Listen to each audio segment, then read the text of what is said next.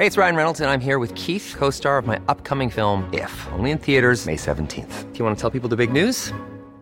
All right, I'll do it. Sign up now and you'll get unlimited for $15 a month in six months of Paramount Plus Essential Plan on us. Mintmobile.com slash switch. Upfront payment of $45 equivalent to $15 per month. Unlimited over 40 gigabytes per month. Face lower speeds. Videos at 480p. Active Mint customers by 531.24 get six months of Paramount Plus Essential Plan. Auto renews after six months. Offer ends May 31st, 2024. Separate Paramount Plus registration required. Terms and conditions apply if rated PG. Heraldo Podcast. Un lugar para tus oídos. A mí siempre me ha interesado muchísimo la ropa. Lo que descubrí hace poco es que la moda me interesa poco. Es decir, me interesa poco como consumidor de moda. De entrada ya no tengo edad para estar a la moda. A los 47 años, ¿quién está a la moda? Yo soy no solo una víctima de lo que en inglés se llama ageism, sino un practicante de él. Me autodiscrimino por tener la provecta edad que tengo y pienso que ya no debo vestir a la moda. Pero además, la verdad, no me parece atractivo vestir a la moda. Eso no significa que la moda no me parezca un fenómeno que tiene mucho que decir que tiene muchos problemas que plantear, que resulta a menudo subversivo, transgresor, fascinante, que es en esencia una más de las artes, es un arte aplicada, pero me parece un arte al mismo título que, por ejemplo, la arquitectura, que es otra arte aplicada. Y hoy vamos a hablar de moda y no vamos a hablar de hermosas modelos, no vamos a hablar de glamorosas pasarelas, no vamos a hablar de cortes, no vamos a hablar del atelier flu, no vamos a hablar de sastrería, no vamos a hablar de lo que sucede en Milán o en París o en Nueva York o en Tokio. Vamos a hablar de niños, vamos a hablar de sexo y vamos a hablar de peluche, porque esas tres materias son las materias de una de las más polémicas campañas de una firma de moda en tiempos recientes. ¿Qué quieren? Así es la pinche complejidad.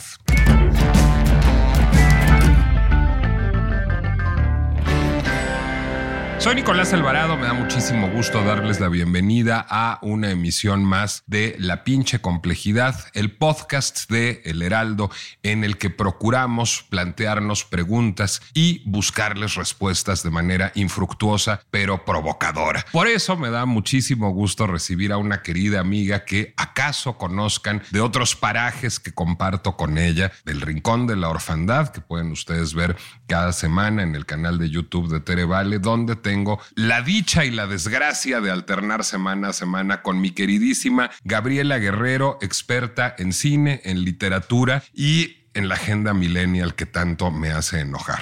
¿Y ¿Cómo en la, estás, en la cultura de cancelación se te olvidó? Eh, sí, ahora fíjense, Gabriela Guerrero es una falsa woke y eso va a quedar demostrado en las próximas horas.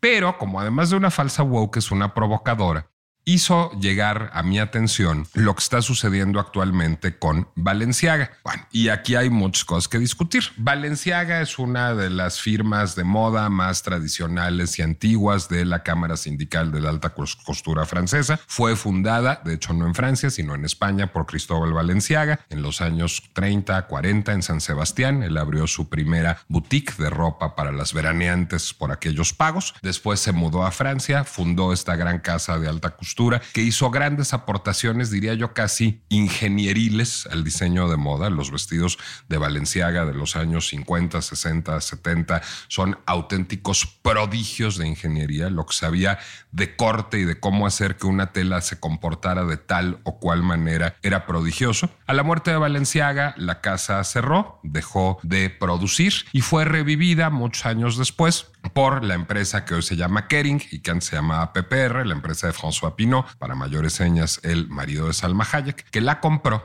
y que pues ahora forma parte de este gran conglomerado de lujo que incluye otras marcas importantes como Gucci o como Prada, por ejemplo. Bueno, a partir de durante muchos años, Valenciaga revivió de manera muy glamorosa y a la vieja usanza con un diseñador importante que se llama Nicolas Guesquier, pero después se trajo por acá a un diseñador que se llama Debna Gavalia. Debna Gavalia se hizo, es un diseñador de origen georgiano y este no es un tema menor porque él vivió la invasión rusa de Georgia tuvo que huir de Georgia, vivió en condiciones muy adversas, fue víctima de la guerra y Debna Gvasalia, siempre me cuesta trabajo pronunciarlo, llegó a Bélgica primero, trabajó con Martín Margiela en su casa de moda, en Maison Martín Margiela, y a partir de ello pudo fundar su propia marca que se llama Vêtement y que quizás es de lo primero que deberíamos de hablar, porque sí, esa marca es como un emblema de tu generación y de su relación con la moda, ¿no, Gabriela Guerrero?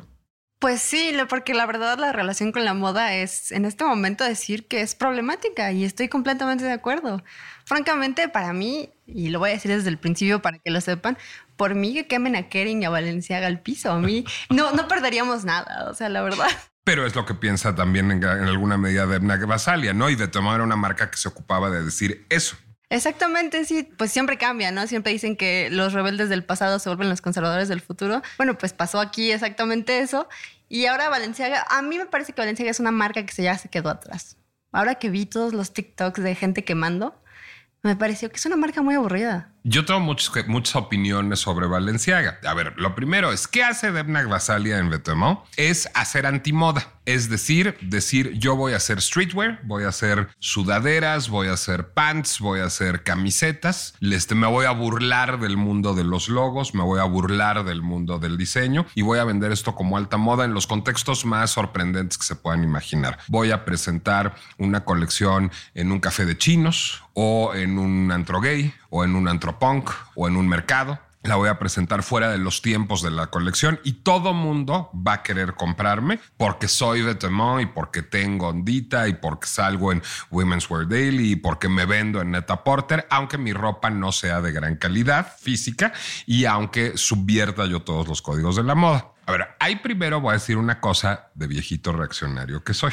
Pues eso ya lo había hecho Franco Mosquino en los años 80. Es decir, no era poderosísimamente innovador, pero era poderosísimamente innovador para una generación que no conoció a Franco Mosquino, supongo.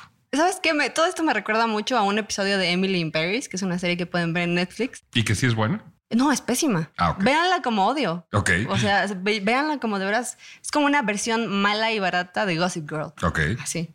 Pero, Gossip Girl es mala y barata y reside su encanto. Eh, bueno, pero tiene una moda muy padre. Hasta yo lo puedo decir. La moda de, Emily en Paris es como, piensen como en Clueless de los noventas. Suena muy bien. Pero tipo Forever 21. Así, de ese tipo es la ropa. ¿no? Y bueno, eh, hay un episodio donde hay unas diseñadoras, me parece que son, que se supone que son muy controversiales porque hacen sus shows con grafitis en la calle y secuestran como shows de otros diseñadores. Y uno ve la ropa y dice, bueno, pero es espantosa la ropa, ¿cómo es que son tan conocidas? Y por eso se vuelven famosas. Y eso me parece que es la moda ahorita de Valenciaga, que es, pues es fea, ¿no? Es fea, es aburrida. Y la verdad es que eso de voy a hacer la ropa fea para ser súper reaccionario, para ser súper rebelde, me parece que sí es como de un episodio de Million Paris pues un poco viejo en todo caso. Sin embargo, ha sido, digamos, provocador cuando Gvasalia es fichado por Valenciaga. Es decir, lo que deciden es qué bonita ropa hace Nicolás Guesquier, pero qué poca prensa nos atrae, qué poca atracción trae en redes sociales, qué poca marca nos construye. Cosa importante que entender sobre las firmas de alta costura. La moda no vive de lo que diseña Nicolás Guesquier o Demna Gvasalia. La moda vive de vender perfumes y accesorios, fundamentalmente. O sea, ¿de qué vive una casa como como Balenciaga o como Chanel o como Dior, de vender perfumes, anteojos de sol, lipsticks, de eso es de lo que viven las grandes firmas de moda. Y la alta costura es de alguna manera como una herramienta de marketing para vender todos esos productos de consumo que sí compra realmente la gente porque sí son asequibles y sí pueden, digamos, tocar a un mercado muy amplio. Entonces, en esos términos, las firmas han decidido contratar provocadores o muchas firmas han decidido contratar provocadores que hagan nota. Vasali es un mega provocador. En algún momento fueron muy comentados eh, piezas de sus colecciones como los tenis sucios, que eran, eran unos Converse tal cual, ¿no? Ah, eran unos Converse, sí. Pues unos Converse puercos, así como los Converse puercos de me fui a jugar fútbol a la Jusco con ellos y no los lavé en ocho meses. Este, pero, pero decían Valenciaga. Y el chiste, que es un chiste, no es malo, nada más que es viejo y warholiano, era vean lo que está dispuesta la gente a pagar por unos Converse puercos nada más porque digan Valenciaga. Es decir, lo que hacía era evidenciar, digamos, la superficialidad y la frivolidad del público de moda, lo cual es una forma del arte conceptual, es una forma un poco vieja del arte conceptual, pero es una forma del arte conceptual.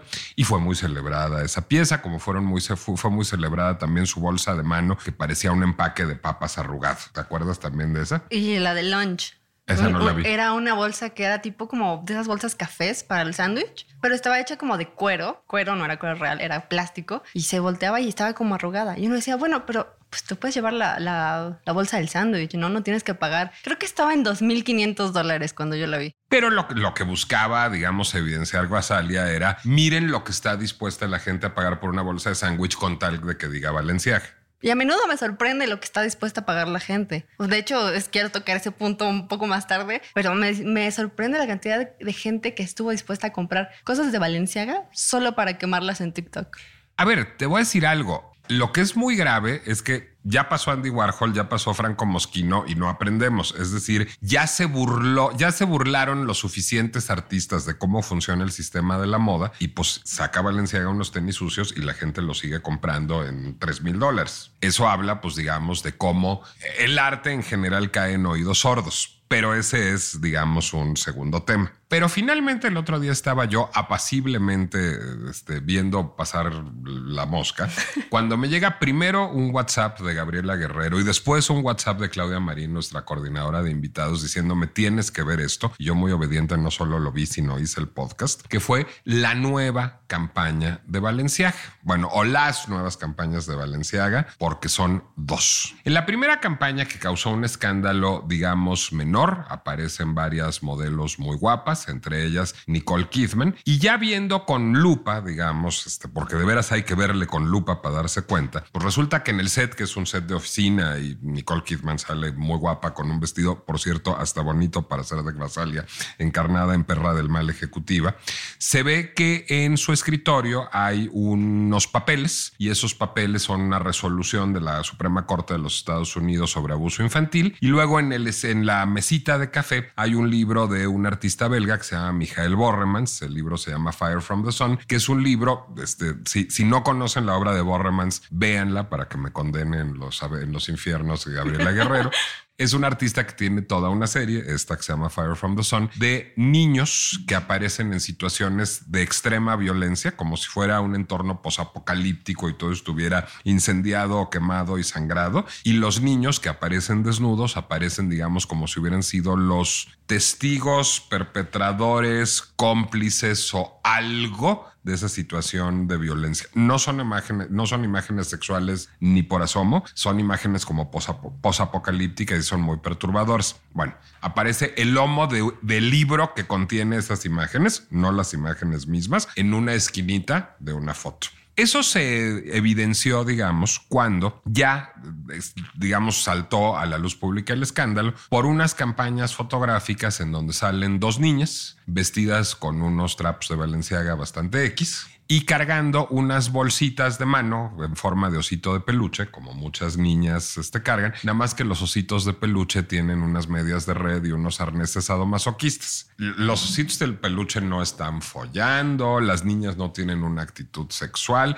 son unos pinches osos de peluche feos, uno lila y uno beige, que tienen unas medias de red que podría traer Lady Gaga en un concierto y que tienen un arnés disquezado que podría traer Timothée Chalamet en una alfombra roja, no me dejarán mentir. O sea, feo pero X. A partir de eso, se ha armado un escándalo en redes sociales en donde Valenciaga ahora promueve la pornografía infantil y promueve el abuso sexual infantil por una campaña que básicamente lo que dice es que la gente que consume moda se comporta como niños chiquitos. Idea que es bastante más inteligente que cualquiera que haya propugnado Basalia en sus campañas anteriores. Me parece, de hecho, la mejor campaña en la historia de Valenciaga. Tiene otra que es divertida, en donde sale también una niña con con, cara de qué mal me porté, echada sobre un sillón rodeada de copas de vino y de, y de martini sucias, como si hubiera, como si se hubiera puesto una borrachera. ¿Qué quiere decir? Pues que la gente que se anda poniendo borrachera se comporta como niña, o al menos así la leo yo. Pero tú seguramente generacionalmente la has de leer como la sexta pisada del diablo en la tierra o algo por el estilo.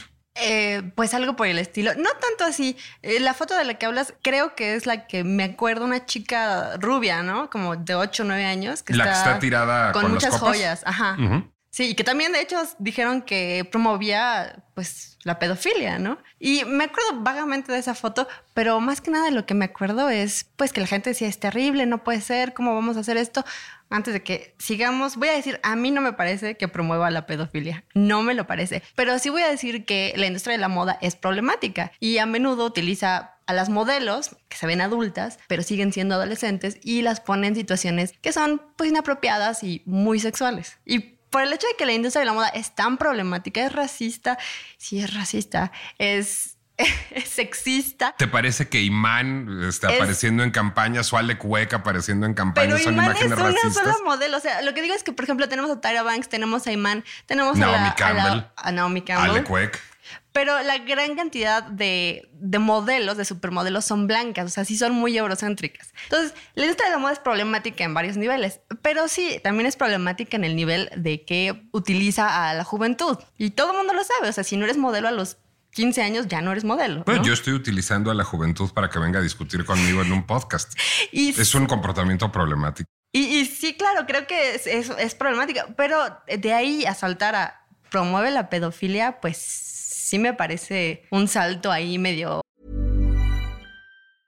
Ready to pop the question? The jewelers at BlueNile.com have got sparkle down to a science with beautiful lab-grown diamonds worthy of your most brilliant moments. Their lab-grown diamonds are independently graded and guaranteed identical to natural diamonds, and they're ready to ship to your door. Go to Bluenile.com and use promo code LISTEN to get $50 off your purchase of $500 or more. That's code LISTEN at Bluenile.com for $50 off. Bluenile.com code LISTEN.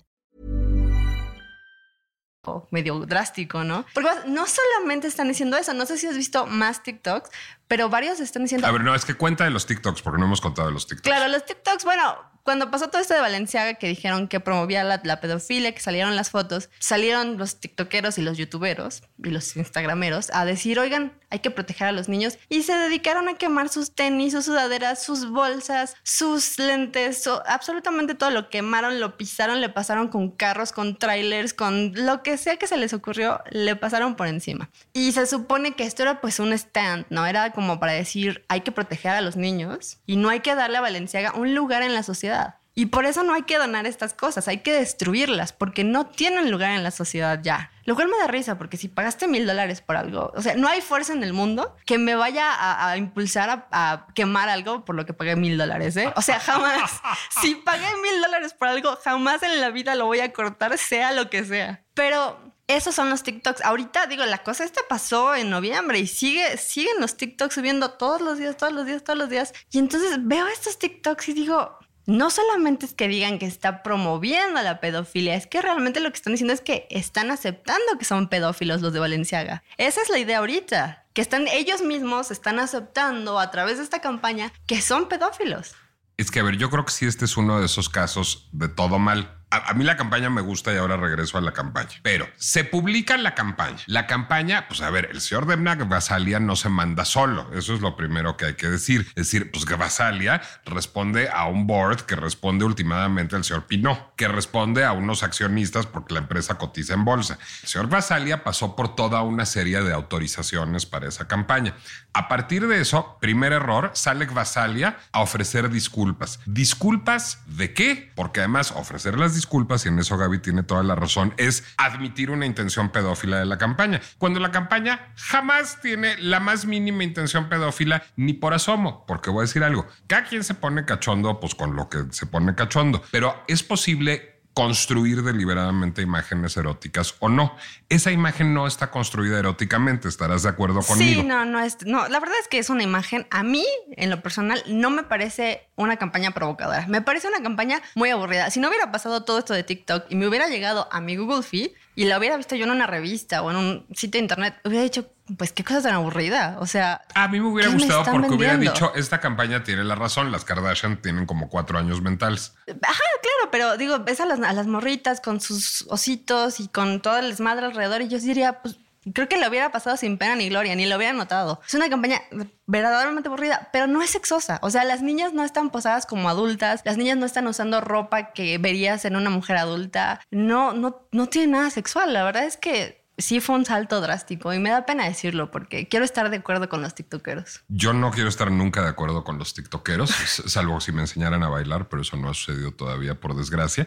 Pero hay otra que me preocupa más.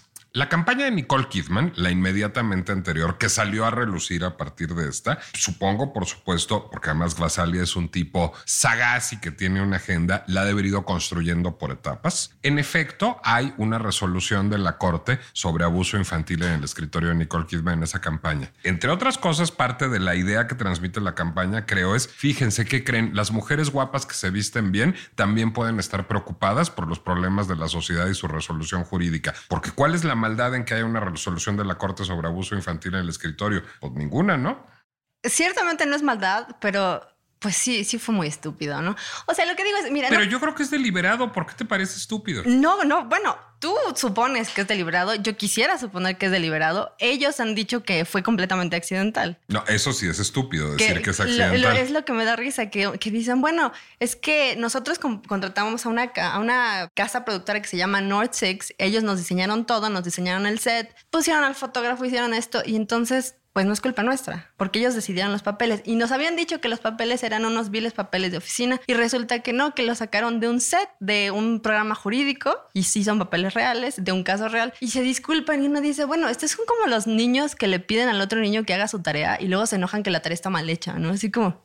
Pero eso suenan a disculpas construidas a posteriori. Es decir, Vasalia no tiene de qué disculparse y sale y se disculpa. Pero entonces Valenciaga empieza a, hacer una cacería de brujas para ver a quién le echan la culpa. No, es que es culpa del fotógrafo, es que es, culpa de la casa productora, es que en realidad eran unos papeles de un set televisivo, es que el perro se comió mi tarea. Perdón, Demna Basalia, que ha jugado con imágenes de violencia y sexo a lo largo de su carrera desde que estaba en Betemont, que él es mismo, que es él mismo víctima de guerra, que es un economista de formación con una maestría en historia del arte, es decir, que para decirlo en cristiano no es ningún pendejo. No, no creo que azarosamente se le aparezcan este, libros de arte y resoluciones judiciales en sus sets. Digo, perdón, yo que no soy de Ebna Basalia y, este, y que no soy un genio y nunca he hecho producciones así de caras, he producido muchos shoots de moda y cada, en cada shoot de moda cada papel tiene una razón de ser y cada clip y cada arete y cada peluche. Es decir,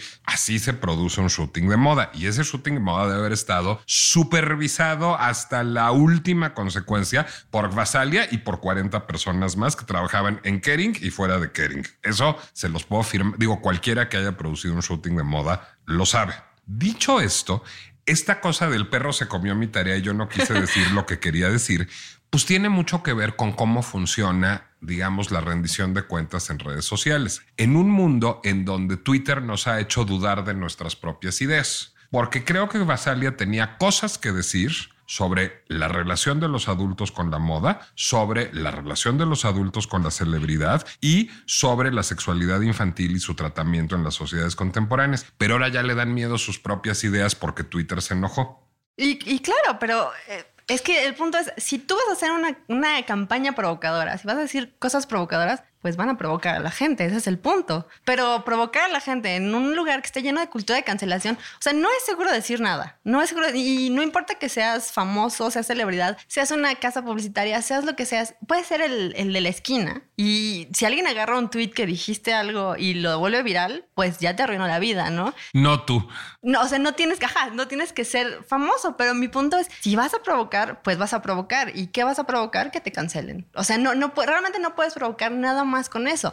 Si Valenciaga pensaba que vivíamos en un mundo en donde iba a ser una campaña y le iban a decir, sí, vamos a pensar en la relación de los niños y de, los adultos con la moda, bueno, es que nunca ha entrado a TikTok. Digo, TikTok creo que tiene así la profundidad de un charco de lluvia, ¿no? Entonces, pues no es como que iban a ir más allá. Y realmente no han ido más allá. Es una cacería de brujas. Lo que está pasando ahorita en TikTok, lo que está pasando ahorita en Instagram, en Facebook, en donde ustedes quieran, es una cacería de brujas de quiero que cancelen a Valenciaga, quiero que corran a todos y quiero que no solamente pase esto ahorita, sino que nunca tengan trabajo. O sea, quiero que jamás, que ya dejen de existir, que se vayan al hoyo negro y jamás vuelvan a salir. Y me parece demasiado.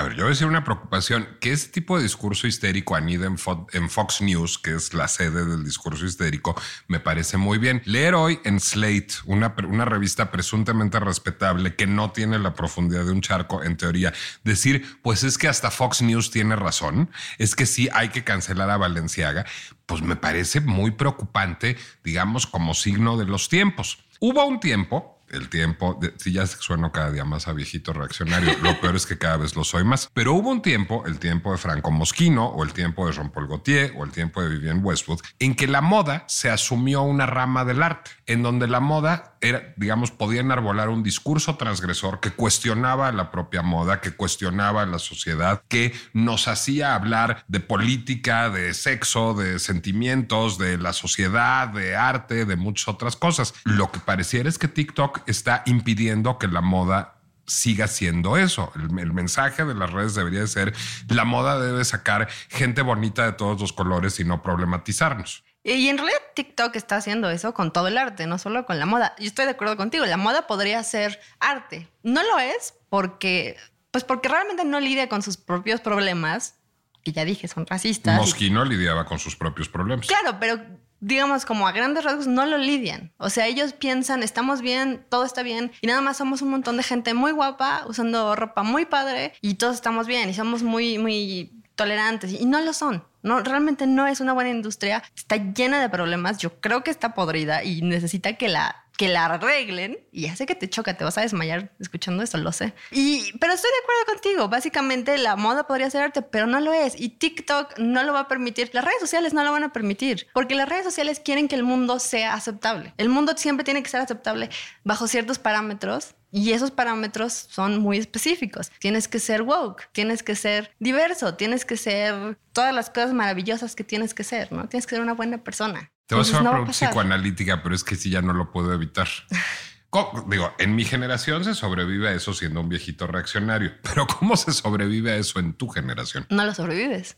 O sea. O, sea, básicamente, si tú no eres exactamente lo que debes de ser, ser completamente woke, aceptar cosas como, ya, aquí voy a sacar mis rencores profundos, aceptar cosas como El Señor de los Anillos de Amazon, que fue terrible, es una serie terrible. Pero si tú dices eso, por ejemplo, eres racista, eres sexista, eres terrible, eres un, eres un, pues un hombre blanco viejo. Y yo creo que yo cuando dije eso soné como un hombre blanco viejo, pero no lo sobrevives, porque al final no puedes decir esto no me gusta. Y de hecho yo misma lo digo muchas veces cuando hablo con gente en privado, digo, no lo puedo decir en público porque si lo dijera me cancelan. O sea, me cancelan, me dicen esto, ya jamás lo diría. Y es cierto, o sea, no puedes. Sencillamente no puedes. Tú te sales con eso por, pues, pues sí, chance por la edad. Déjame echarte una más de viejito reaccionario que ya sé que a ti no te va a importar, pero a mí sí. Cristóbal Valenciaga fue un gran artista, un gran artista de su tiempo. Fue no solo un gran artesano, porque técnicamente su ropa era perfecta, sino creo que sí pudo construir, digamos, un cierto discurso sobre lo femenino y sobre lo español a partir de su trabajo. Me parece, por supuesto, que una marca debe actualizarse, pero probablemente Basalia llevó esa marca ya algo que no tiene nada que ver con Cristóbal Valenciaga. Y que el nombre de Valenciaga termine, digamos, pues, pues en, el fango de a ver, si te aplasto unos tenis en TikTok porque soy bien woke. No deja de parecerme, ya es una, este, un reflejo de viejito reaccionario, pero un poco deprimente. Es decir, hay un legado asociado a un nombre que está pues literalmente en el fango. ¿Eso debería de preocuparnos o no? Creo que debería de preocuparnos. Creo que sí. Creo que en general el arte no debe ser cancelado, incluso si es feo, incluso si es raro, incluso si es sea lo que sea el arte, no debería ser cancelado. Según yo lo veo, sé que te sorprende que te diga eso, pero no debería ser cancelado. Incluso cuando se prueba que alguien es, pues, digamos, cancelable después, no deberías cancelar las cosas que ha hecho. El hecho de que, y voy a hacer un ejemplo muy, muy drástico, el hecho de que Harvey Weinstein esté en la cárcel y sea pues un cerdo completo, no quiere decir que no haya producido buenas películas y decir, bueno, no hay que ver ya ninguna película de Harvey Weinstein, pues creo que te quedaría sin ver todas las películas de los noventas. Porque pues no puedes cancelar nada más a la gente, puedes cancelar a una persona, pero no es lo mismo con una marca, ¿no? No puedes cancelar toda una marca por algo que hizo un estudio de producción, por algo que hizo un fotógrafo, por algo que hizo un equipo. Pero pues se va a cancelar. Yo creo que Valenciaga no va a sobrevivir pero además ya vi que están cancelando en redes a los hermanitos de Valenciaga. O sea, Puma, a Gucci, a Saint Laurent. Y pues ellos no hicieron nada, pero los van a cancelar. Ya dejaron de comprar cosas de ellos también. A ver si volvemos a ver una película de Salma Hayek después de todo esto. Y, yo no me había enterado de eso. O sea, yo no sabía que Salma Hayek era la esposa de este hombre. Lo que sí voy a decir y que no lo hemos dicho es que me encanta que toda esta gente salga en TikTok a decir hay que proteger a los niños así, muy moralinos ellos, muy, muy poderosos. Pero uno dice, pues si te enteras de que Kering, o sea, el grupo que es dueño de todas estas marcas, el grupo Kering y Valenciaga han sido acusados durante años de usar trabajo esclavo en sus cadenas de producción. Ah, eso sí me parece grave, no la campaña de Valenciaga. Eso me parece profundamente grave. Eso ya llevan 10, 15 años que se ha dicho. Ellos producen en China y obviamente China usa trabajo esclavo, muchas veces trabajo esclavo infantil para hacer pues estas cosas súper caras que se compran en el occidente. Y uno dice, bueno, quieres proteger a los niños de una campaña bastante babosa y aburrida, por lo demás. A mí me gusta. Pero no quieres proteger a los niños que están de hecho en las tiendas haciendo tu ropa. O sea, eso no importa, ¿no? O sea, entonces como nada más hay que proteger a los niños de este lado y de los del otro lado que se los coma un perro o como... y, me da risa porque entonces dices, no, o sea, realmente es un performance de, de, de, virtud. No creo que realmente estén preocupados porque la campaña sea pedófila. O sea, es un performance que ellos están diciendo, mira cómo soy una buena persona, mira cómo soy un woke y mira cómo yo no consumo cosas terribles. Nada más voy a decir esto, todos consumimos cosas terribles. Cualquier mujer que abra su bolsa va a encontrar un labial que está producido por cadenas poco éticas. Y la ropa igual, si has comprado en Forever 21, H&M, no sé, Sara, absolutamente toda la industria de la moda, desde la fast fashion hasta la alta costura, está llena de esto. Entonces, acusar a Valenciaga de algo que hacemos todos y además cancelarlos, pues sí me parece un poco, pues hay que ver todo el problema, no nada más a Valenciaga. Lástima que esto no es tele porque verían que Gabriela Guerrero trae un collar tejido a mano y yo traigo un saco de mi papá.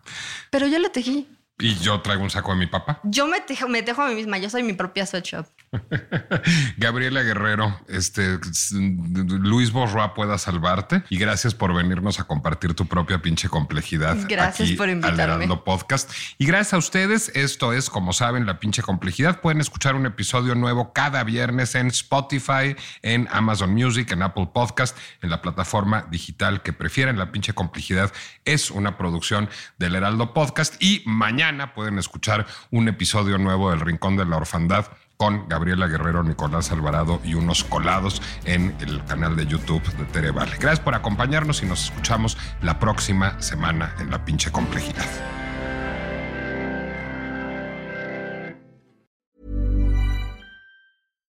If you're looking for plump lips that last, you need to know about Juvederm lip fillers. With Juvederm Volbella XC and Juvederm Ultra XC, your lip look, whether it's subtle or bold, can last up to one full year with optimal treatment and no additional maintenance. Find a licensed specialist and see if it's right for you at Juvederm.com today. That's J U V E D E R M.com. Add fullness to lips in adults over 21 with Juvederm Volbella XC or Juvederm Ultra XC. Do not use if you have severe allergies or a history of severe allergic reactions, or if you're you're allergic to lidocaine or the proteins used in Juvederm. Tell your doctor if you have a history of scarring or taking medicines that decrease the body's immune response or that can prolong bleeding. Common side effects include injection site redness, swelling, pain, tenderness, firmness, lumps, bumps, bruising, discoloration, or itching. As with all fillers, there's a rare risk of unintentional injection into a blood vessel, which can cause vision abnormalities, blindness, stroke, temporary scabs, or scarring. For full important safety information, visit juvederm.com.